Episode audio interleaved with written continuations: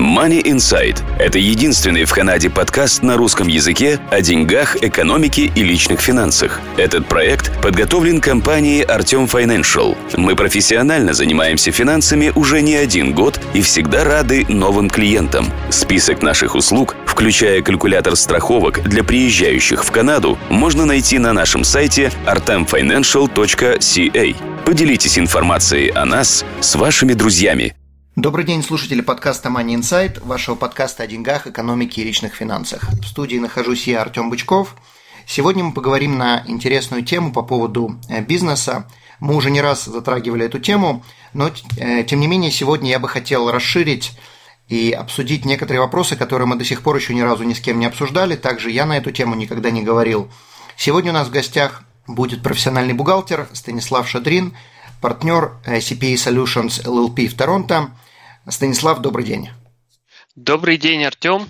А, спасибо, что пригласили. Пару слов о том, э, чем я занимаюсь. А, наша фирма занимается исключительно налоговым планированием, различного рода реорганизациями и в целом помощью людям э, с их налогами. Окей. Вы в основном занимаетесь э, планированием для корпораций или для частных лиц? Мы занимаемся и тем, и другим. А, Все зависит от того, какие конкретно у людей есть проблемы, потому что бывают люди без корпораций, но у которых довольно большие инвестиции или как какое-нибудь имущество, например, а, real estate или недвижимое имущество, которое они сдают в аренду, либо у них есть какие-то инвестиции за пределами Канады, и все это требует э, довольно серьезного подхода с точки зрения налогов, и э, там довольно э, сложные правила в канадском Income Tax Act по поводу налогообложения людей, у которых есть какие-то инвестиции за пределами Канады. Угу. Окей, хорошо. Но сегодня мы поговорим по поводу бизнеса, и тему, которую я бы сегодня хотел затронуть – это operating и holding company.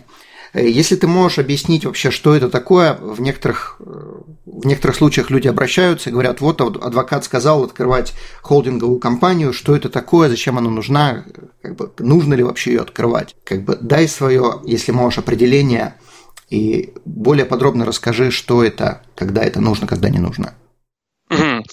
Это очень хороший вопрос, и на самом деле это такой а, довольно объемный вопрос, на который э, сложно ответить коротко. Поэтому э, я начну объяснение с таких нем, немного с дальних подступов, чтобы было какое-то общее представление вообще, о чем мы говорим и э, с какой стороны я на это смотрю как налоговик. Вот смотри, в Канаде, э, в канадской системе налогообложения есть такое понятие, как integration. Да, integration – это такая, э, такая вещь, которая означает, что если человек занимается бизнесом, и он какие-то деньги заработал, и какие-то деньги он оставил себе, это должно в конечном счете вылиться в одинаковый э, налоговый счет без разницы от того, каким образом он э, свой бизнес организовал через ОПКО, э, либо он делал его через партнершип, либо он делал его через траст. В сухом остатке налоги должны быть одинаковые. Угу. Я как бы вставлю 5 копеек. ОПКО – это operating company, то есть корпорация. ОПКО – это operating company, да. И, соответственно, возникает вопрос, а вообще зачем нам нужны operating company, holding company вообще в принципе с точки зрения именно налогов? Преимущество operating company заключается в том, что э, канадское законодательство позволяет делать отсрочку налогов э, в определенном смысле, если мы бизнес делаем через корпорацию. Таким образом, что происходит? Если мы сравним два сценария. Например, если человек, не открывая корпорацию, заработал 500 тысяч, и если он те же самые 500 тысяч заработал через корпорацию. Да? Если эти 500 тысяч в итоге должны остаться у человека персонально, то есть, допустим, он заработал 500 тысяч, как self-employed, заплатил, ну, грубо говоря, 250 тысяч налогов, 250 оставил себе. Если он то же самое сделал через корпорацию, допустим, он заработал 500 тысяч и, ну, допустим, скажем, что налоговая ставка, допустим, 11%, да, 55 э, тысяч он заплатил, у него остались в корпорации вот эти 445 тысяч. Если он их заберет себе, то он за, заплатит с этих дивидендов налоги, которые в конечном счете приведут его к тем же 250 50 тысячам, которые бы он заработал. Но корпорации... Бы, э, чтобы просто прояснить, в данном случае это будет, если человек заработал сам 200, 500 э, тысяч, и заплатил 250 тысяч налогов, то в казну ушло 250 тысяч. Если же да. Э, человек заработал через корпорацию, то получается, что часть налогов, вот эти 55 тысяч заплатила корпорация, если человек вытащил себе дивиденды, он не заплатит 250 тысяч, он заплатит меньше, то есть в казну опять-таки попадет 250, но просто часть заплатит корпорация и часть заплатит сам человек. Но суммарно получается да. где-то приблизительно 250. Просто чтобы не сложилось впечатление у людей, что зачем я буду платить через корпорацию 50, 55, и потом человек опять будет платить 250. Просто суммарно получается 250. Да, да, совершенно точно.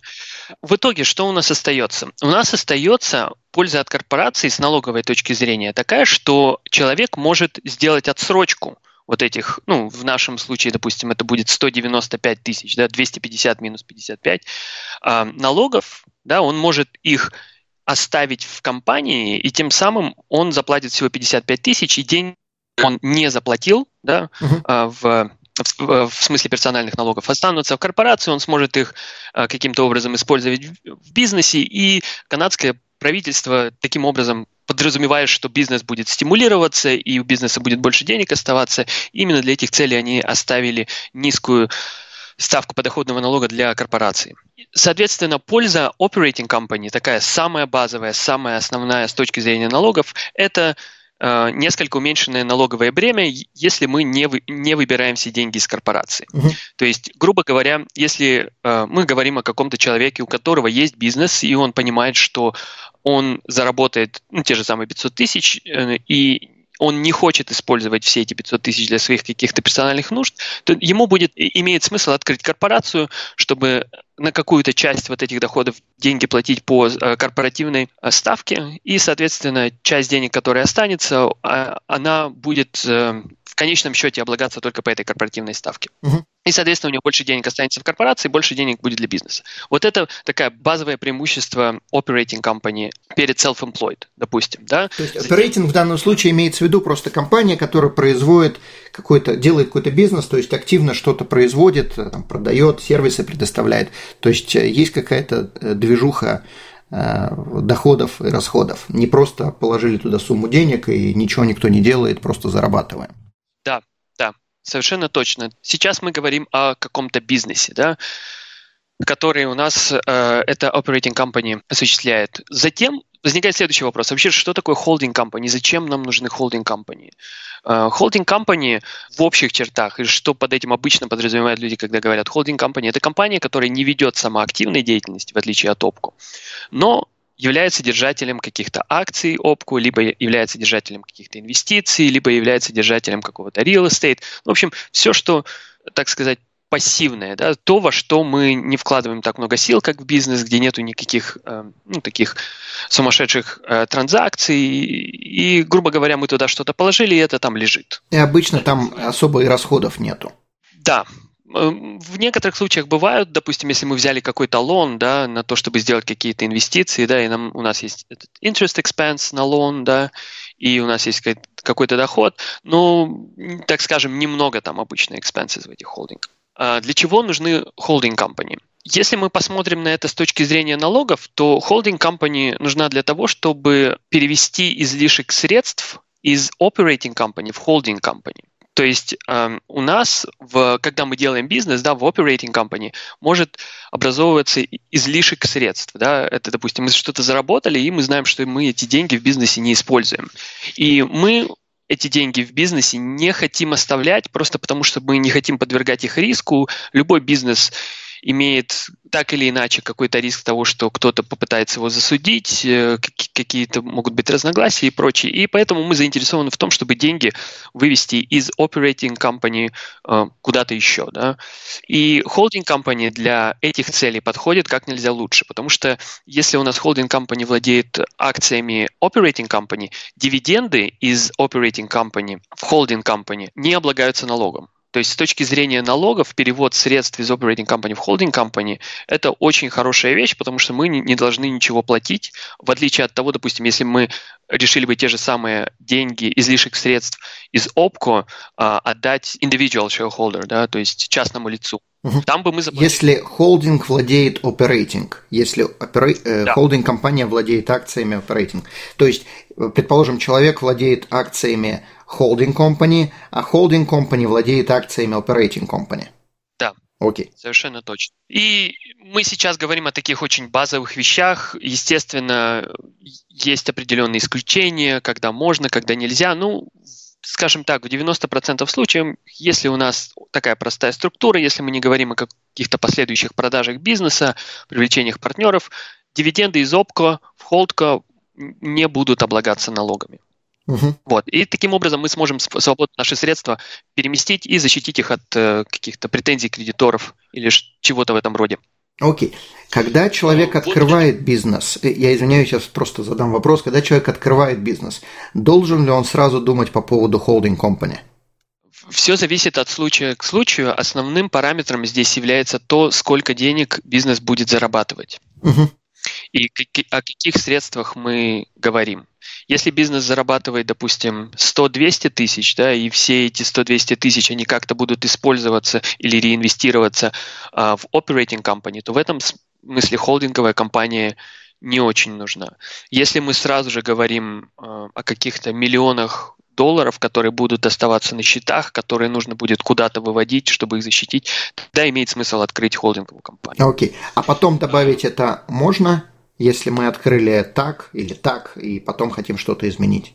Да, это, это можно все делать и, и позже, просто это будет э, стоить несколько дороже. Угу. Тут дело в том, что э, если мы имеем operating company, э, который владеет частное лицо, и вот мы э, захотели вдруг открыть холдко, да, вот там через, допустим, 5 лет после того, как мы начали деятельность в ОПКО, нам нужно будет сделать э, налоговую реорганизацию. Нужно будет оценить ОПКО, нужно будет э, зафайлить определенные формы, чтобы перевод акций из рук частного лица в руки холдко был не облагался налогом сам по себе. То есть э, это сделать можно, просто это будет стоить дороже и нужно будет э, соблюсти некоторые формальности с налоговой точки зрения. Окей, хорошо. Я извиняюсь, я перебил. Ты говорил по поводу холдинг company и как ее, соответственно, открывать, что за этим следует, когда нужно. Да, да, давайте подведем такие промежуточные итоги, потому что я знаю, что это довольно сложно отслеживать, особенно когда мы говорим и не показываем каких-то картинок. То есть на данный момент мы обсудили, что у нас есть операционная компания OPCO, которая, преимущество которой это в, в низком э, corporate tax rate, да, который позволяет нам отсрочить уплату какой-то части налогов. И мы обсудили Холдка, что э, она имеет преимущество в плане безналогового вывода денег из операционной компании. Да? Вот две такие основные вещи мы обсудили. Окей, но я как бы хочу заметить, когда ты говоришь по поводу безналогового, это не имеется в виду, что человек может после этого, после того, как он перевел деньги в холдинг компании, идти эти деньги тратить. Просто из одной корпорации мы переводим в другую безналоговую, но если мы их хотим потратить для своих нужд, то мы точно так же будем вытаскивать и платить точно такие же налоги. Да, совершенно точно. Я имею в виду именно перевод денег между опкой и холдку. Непосредственно сама эта транзакция не вызовет никаких налогов. Угу. И в этом смысле безналоговая. Okay. Далее я бы еще хотел пару моментов уточнить по поводу того, чем вообще ОПКО и холдко нам могут помочь в плане налогов. Владение акциями ОПКО может сэкономить очень много э, налогов в случае последующей продажи бизнеса. То есть здесь нужно немного затронуть lifetime capital gain exemption. Это, грубо говоря, сумма, которую любой человек в Канаде может получить после продажи акций своего бизнеса, да, и не заплатить с этой суммы никаких налогов. На 2019 год эта сумма 866 тысяч, да, то есть, грубо говоря, если мы имеем бизнес, да, и мы решили его продать, если у нас будет self-employed бизнес, мы его продаем, мы заплатим capital gain tax. Если мы продаем акции operating company, и наш бизнес стоит, допустим, 800 тысяч, мы не заплатим с этого налогов. То есть это второе преимущество владения бизнеса через ОПКО. Угу. А почему тогда нельзя, тогда вопрос, предположим, человек не оставляет, не открывает холдинг компании, у него лежит миллион долларов в operating company, то есть, в принципе, единственной компании, которая есть, почему он не получит эти 800 тысяч capital gain exemption, если он продает бизнес? Тут несколько аспектов. Если он продает свою operating company, и у него есть там миллион долларов, он не сможет квалифицироваться для Lifetime Capital Gain Exemption, потому что там есть определенные требования. И одно из требований это то, что в этой компании не может находиться никаких, то, что называется asset или имущество, которое не используется в активном бизнесе. То есть нам каким-то образом нужно будет эти средства выводить. Окей, okay. на секундочку, просто твой голос пропал. Ты сказал пассивных, правильно? Пассивных инвестиций не должно быть пассивного имущества, имущество, которое не используется в активном бизнесе. Uh-huh. И это нас плавно подводит э, под еще одну интересную тему и тему того, каким образом иногда выгодно структурировать бизнесы. Это подводит нас под тему того, что мы иногда можем использовать э, трасты. Каким образом это все соотносится с Lifetime Capital Gain Exemption? Смотрите, чтобы использовать Lifetime Capital Gain Exemption и не заплатить налоги с последующей продажи бизнеса, нам нужно акциями Operating Company владеть как частному лицу. То есть мы не можем иметь холдка между Operating Company и, company и нами. Угу. Таким образом, у нас отсутствует возможность выводить вот эти вот пассивные средства куда-либо, за исключением просто взять их к себе как дивиденды, да, и заплатить какие-то сумасшедшие налоги. Да, я на секундочку засуммирую, потому что я подозреваю, что, наверное, 90% аудитории мы уже потеряли. Э, значит, э, Хорошо, да? поправь меня, если я буду неправ. Значит, Capital Gain Exemption распространяется Э, на всех людей в Канаде, если они владеют бизнесом, этот бизнес работает по определенным критериям, это должен быть именно бизнес, а не пассивные инвестиции.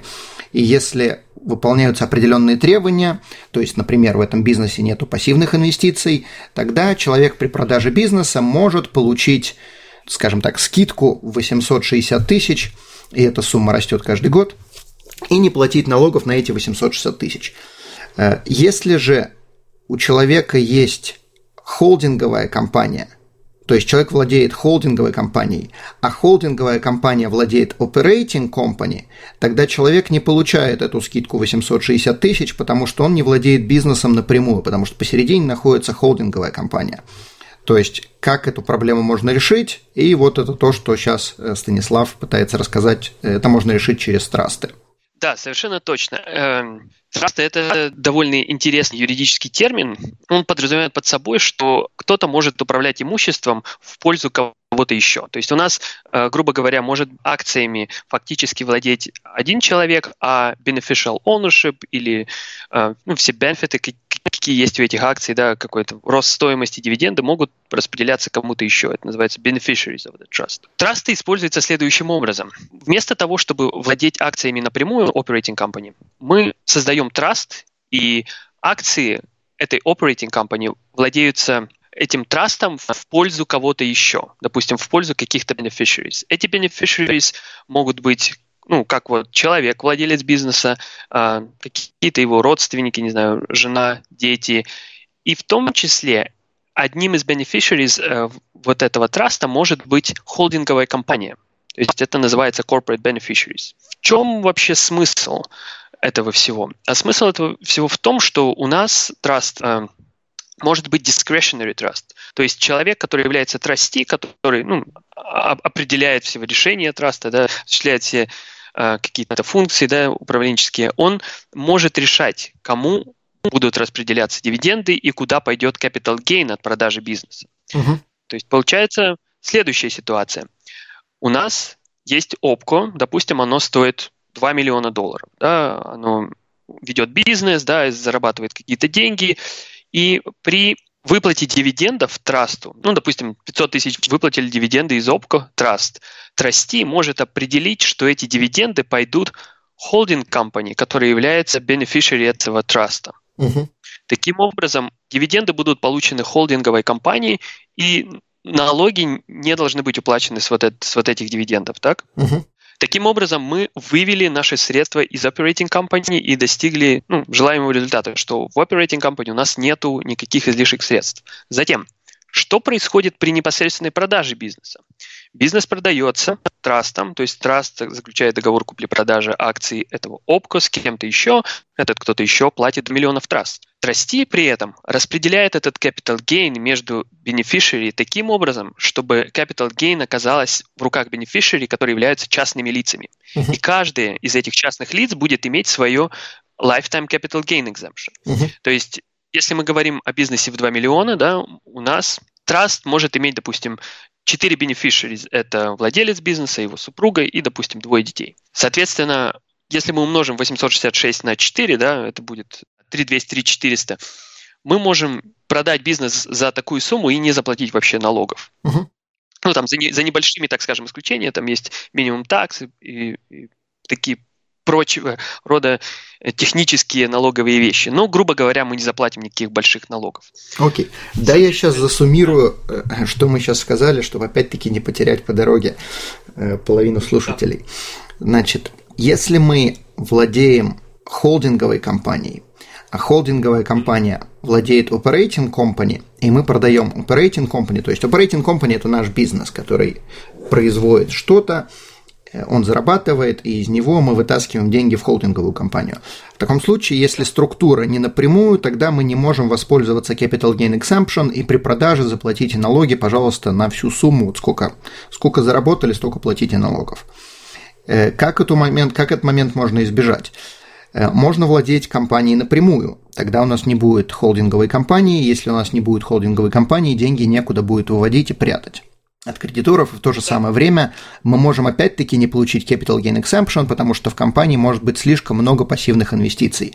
А с точки зрения государства пассивные инвестиции – это даже просто деньги на сберкнижке. То есть если у нас есть слишком много денег на savings аккаунт в бизнесе, которые даже, предположим, ничего не зарабатывают, это все равно может быть пассивная инвестиция. Что в таком случае можем сделать? Мы можем открыть траст – Траст – это соглашение, в котором есть несколько действующих лиц. Есть человек, который открывает траст, называется сетлер. К бизнесу и к наследникам он не имеет вообще никакого отношения. Это может быть просто дядя с улицы, который просто открыл траст. Также в этом трасте есть beneficiaries. Это beneficiaries – это заинтересованные лица, которые будут получать бенефит от этого траста. Это может быть кто угодно, но в большинстве случаев, если у человека есть свой бизнес, то он туда будет записывать своих самых близких родственников. Это могут быть родители, это могут быть дети, это могут быть э, жена, это может быть племянники. То есть это могут быть, конечно, и соседи, но в большинстве случаев траст так не делают с соседями. Также у траста должен быть человек, который отвечает за траст и который принимает решение, кому распределять деньги, кому не распределять, как распределять, в каких количествах. Это также может быть, трасти может быть точно так же, как и beneficiary, так и трасти. То есть это может быть одно лицо. Не обязательно, что будет одно, но это может быть одно и то же лицо. Э, соответственно, мы открываем траст. Траст владеет акциями operating company, и один из beneficiaries будет holding company.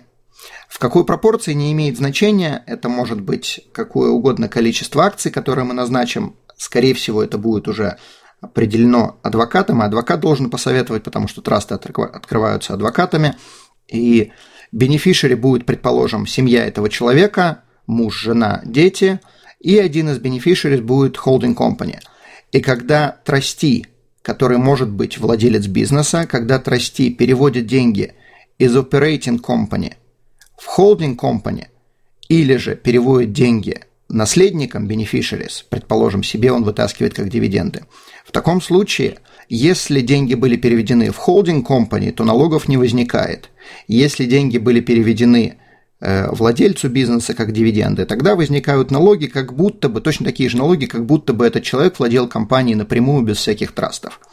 Если же мы переводим деньги в холдинг company, налогов нету, это будет работать точно так же, то есть, или практически никогда нету налогов, скажем так, это будет работать точно так же, как если бы холдинговая компания владела operating company. И если человек продает бизнес, operating бизнес, то в таком случае он может воспользоваться capital gain exemption и не только своим capital gain exemption, но и всеми capital gain exceptions beneficiaries, которые находятся в этом трасте. То есть, если это записан муж и жена, то каждый из них может не заплатить налоги на эту сумму, на сегодня это 860 с копейками. Если же там записано 4 человека, то значит все 4 не заплатят налоги, если бизнес стоит так, таких денег. То есть, понятное дело, что если бизнес стоит миллион долларов, а у каждого 860 тысяч, то налогов не будет. Но если бизнес стоит 10 миллионов, предположим, то э, налогов не будет только на первые вот эти 3 миллиона, где-то 400. Сколько это? 860 умножить на 4. Э, вот как я это вижу, поправь меня, если я в чем-то не прав.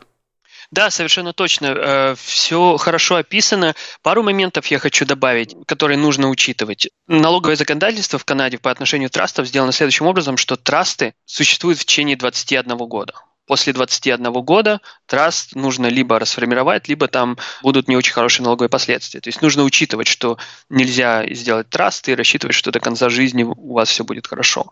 Вам как минимум через 21 год придется подумать о том, что делать с этим трастом и каким образом э, вам нужно будет поступать с имуществом этого траста. Это первый момент. Второй момент. При распределении дивидендов, которые траст получает, да, нужно быть внимательным и особенно уделять внимание новым, то, что называется tax on split income rules, да, когда мы хотим заплатить таким или иным образом дивиденды из компании людям, которые приходятся родственниками владельцу, но не, не являются э, активными участниками этого бизнеса, которые там не, не работают, либо не осуществляют какой-то другой вклад в этот бизнес. Да, то есть нужно быть внимательным, да, то есть траст позволяет нам все это делать, но нужно быть аккуратным с точки зрения других правил. Ну, в общих чертах это, да, это, это работает, это такая довольно хорошо используемая структура, ее довольно много используют, чтобы понять, допустим, если мы говорим с владельцем бизнеса, да, и, естественно, у людей возникает вопрос, я думаю, окей, а когда лучше это сделать, и вообще какие условия там, когда хорошо, и вообще сколько это стоит. Тут нужно понимать, что все зависит от того, какие потенциально налоговые сбережения будут от этого траста, да, если мы говорим о бизнесе, который стоит там 5 миллионов, да, и, и мы думаем, что мы сможем э, умножить наш lifetime capital gain exemption на 4, да, то у нас savings будут, ну, грубо говоря, каждый lifetime capital gain exemption экономит нам там, 220 тысяч, да. Налогов, долларов, да. Пример. Да, налогов. Налогов, да, чистых налогов кэшем, которые мы должны заплатить при продаже бизнеса.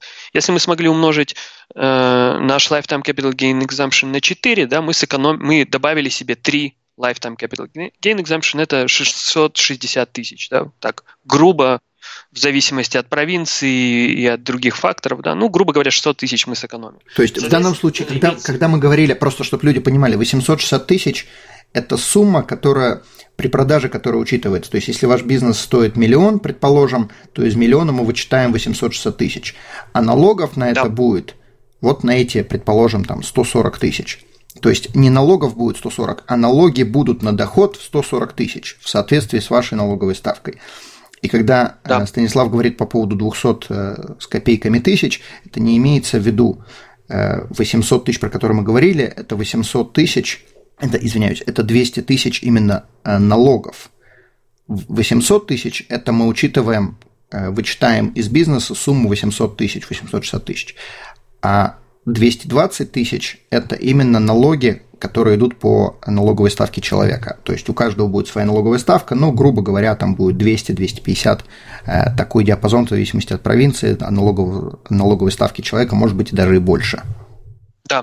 Ну, тут нужно объяснить, что я оперирую такими общими цифрами. Я исхожу из понимания, что capital gain принципе, на такие на большие суммы он облагается налогом примерно по ставке 25%. В какой-то провинции меньше, в какой-то больше. Но для простоты э, дискуссии да, мы используем ставку 25%. Соответственно, мы умножаем 866 lifetime capital gain exemption на 25% и получаем нашу экономию. И отсюда и получается эти 200 тысяч. Окей. Okay. Я хочу как бы объяснить, откуда эти 25% появилось. В Канаде только половина capital gain облагается налогом. То бишь, если Приведем простой пример. Человек купил что-то за 100 долларов, продал что-то за 150 долларов. Не 50 долларов будут облагаться налогом, а только 25 долларов будут облагаться налогом. По какой ставке? По ставке человека. Если мы берем, предположим, ставку в 50%, то налога будет 12,5 долларов. То есть, когда человек, предположим, у него нету capital gain exemption, и он продал бизнес за 860 тысяч – то есть только половина от capital gain будет облагаться налогом, то есть 430 тысяч будет доход для человека, а если мы берем налог в 50%, то налог на 430 тысяч 50% будет грубо 215 тысяч. Вот про эти самые суммы э, Станислав сейчас и говорит. Да, совершенно точно. И, кстати, хорошо, что мы э, так заострили внимание на capital gain, потому что capital gain – это очень хорошая тема. И, и вообще, как, каким образом происходит налогообложение э, пассивного дохода. И capital gain является одним из видов такого пассивного дохода в Канаде. Я думаю, мы так неплохо раскрыли тему о потенциальной продаже бизнеса, да, и с, с operating company, в принципе, у нас понятно. А вот с Холдка мы как бы не поговорили о том, что же происходит с Холдка. Да? Вот мы вывели каким-то образом деньги в это Холдка, да, и вот лежат у нас там несколько миллионов долларов. А что с ними происходит, да? Угу. Каким образом мы там получаем доходы и каким образом там налоги платятся? Окей. Э, Станислав, давай на сейчас мы закончим это э, первую часть нашего подкаста. И вторую часть, соответственно, мы продолжим в следующем подкасте и поговорим на эту тему по поводу holding company. Да, конечно, давай. Хорошо.